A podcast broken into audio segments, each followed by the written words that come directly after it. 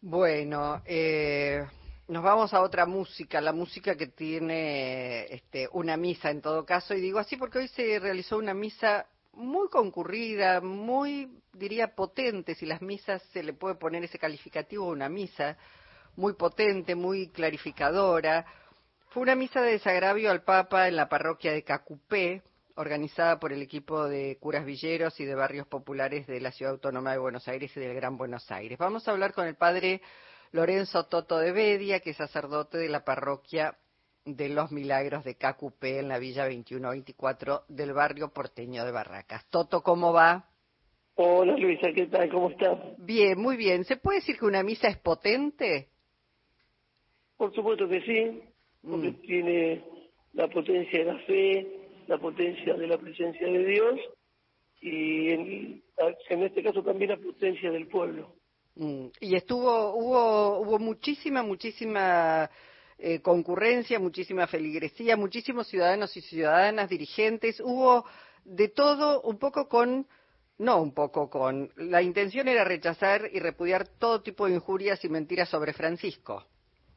Exactamente, eh, nosotros los curas villeros de Capital y Gran Buenos Aires, unidos a las comunidades de nuestros barrios populares, eh, rechazamos enérgicamente, repudiamos estos insultos, estos agravios del señor Milei al Papa Francisco, que eh, más publicidad con esto de que él ganó las pasos, entonces, porque esto venía de antes.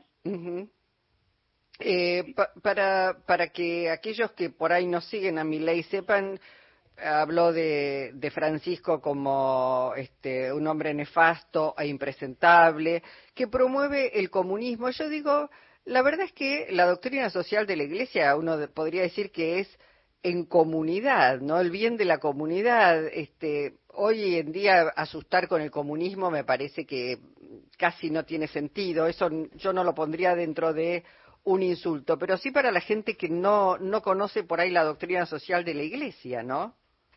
Por supuesto, la doctrina social de la Iglesia promueve que la justicia social es eh, uno de los valores fundamentales y que la libertad no se opone a la justicia, sino que al contrario, son dos valores que, son absolutamente que uno reclama al otro, no no se puede no puede haber libertad plena si no hay justicia y viceversa, ¿no? No se deberían escindir esos dos valores. Exactamente, exactamente. Y, esta gente que habla de la libertad como un valor absoluto, que la entiende más que nada desde la libertad, desde un egoísmo, libertad para hacer lo que a mí me hace bien, lo que a mí me conviene, pero no una libertad eh, que tiene en cuenta lo que necesita el otro. Claro. Ahora, eh, pensaba que, porque me, me llegó, digamos, de mucha gente conocida, que de pronto algunas otras iglesias evangélicas están llamando a sus fieles a votar por mi ley. Eh, ¿qué, ¿qué, dirías de eso? Porque, y, digo, cada cual vota y elige lo que cree conveniente, pero ¿por qué no debería alguien votar a mi ley? Y yo creo que este señor Milei, eh, por más que ahora que aumenta después de las pasos la posibilidad cierta de que pueda llegar a ser presidente, eh, por más que ahora baje el tono de lo que dice, él habló con mucha energía, eh, tachándolo de imbécil al Papa Francisco, diciendo que es representante del maligno en la tierra, y con este mismo odio eh, expresa eh, una crítica a la justicia social y ha hablado de que la, libertad hace que no me tienen que estar, o sea, el Estado es un robo porque obliga a que te saquen lo que es tuyo. Y el Estado es lo que más necesitan los pobres, los humildes, eh, para sobrellevar sus vidas, ¿no? acá en la villa sacas el Estado, eh, sacás quien te paga la luz, quien te paga el colegio, la salud, y pero no es porque la gente quiera ser cómoda, la gente, hay gente que tuvo menos oportunidades en la vida y arranca de menos 10 y necesita un Estado que proteja, una comunidad que se organice para ayudarlos a, sobre, a, sobrellevar sus vidas adelante. Mm. Eh, Toto, si eh, digamos, si la gente, porque también se, se ha mencionado que en las barriadas populares eh, Javier Milei tiene una, eh, digamos, profunda inserción. ¿Vos lo notás esto? Pasó, no es tanto tan grande como se dice, pero sí, no es para eh, dejar de verlo, es, para preocuparse, porque es votar a alguien que se va a ir en contra de, de, los mismos vecinos, ¿no? Por lo que te decía recién. Eh, lo que pasa es que la gente está enojada porque hay una clase dirigente que se ha alejado del pueblo, entonces ven en mi ley alguien que grita, alguien que está disconforme, y por el modo como lo hace, eh, hay gente que, que se siente identificada, pero yo diría que tendrían que profundizar bien y escuchar atentamente cuáles son sus propuestas. Mm. Eh, en un documento que sacaron o en un comunicado, ustedes se preguntan si alguien con ese desorden emocional que no puede encontrarse con alguien piensa distinto sin gritar e insultar puede soportar las tensiones de lo que implica un cargo público como al que aspira, ¿no? Como el de presidente.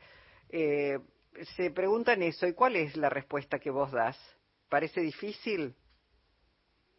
Y yo creo que es muy difícil que un país esté gobernado por alguien que, que dice que habla con sus perros, con alguien que, que insulta de esa manera nada menos que al Papa Francisco, eh, que dice que va a eliminar al Estado. Y si ahora baja el tono de sus expresiones, es más preocupante, porque quiere decir que, que miente y hace estrategias baratas. Mm. Yo, yo creo que sí, que no, sería muy preocupante, pero bueno, eh, eh, son momentos en los cuales necesitamos clarificar mucho, que los medios de comunicación tampoco se suban a ese estilo confrontativo de... Eh, que se hable de, ideas, que se hable de propuestas, de lo que se necesita y que todos, todos eh, estemos más cerca de los que más sufren.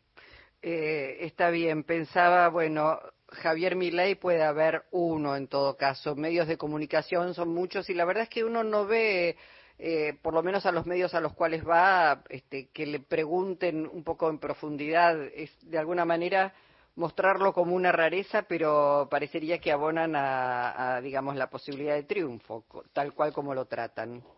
Tal cual, no, se escuchan repreguntas, ¿no?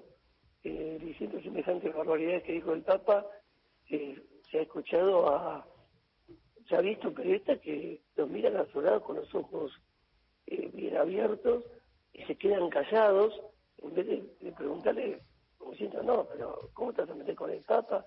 No solo por lo religioso, o no tanto por lo religioso, sino por lo que significa para nuestro pueblo este hombre que, que es voz de los que no tienen voz. Mm. Bueno, Toto, gracias por la posibilidad de, escucharte. Te mandamos un abrazo y a todos los eh, curas este, que forman parte de los curas villeros este, que trabajan allí. ¿eh? Muchísimas gracias, Luisa. Que Dios los bendiga a todos. Gracias, un abrazo. El padre Lorenzo Toto de Bedia, sacerdote de la parroquia de los Milagros de Cacupé, en la Villa 21-24 del barrio porteño de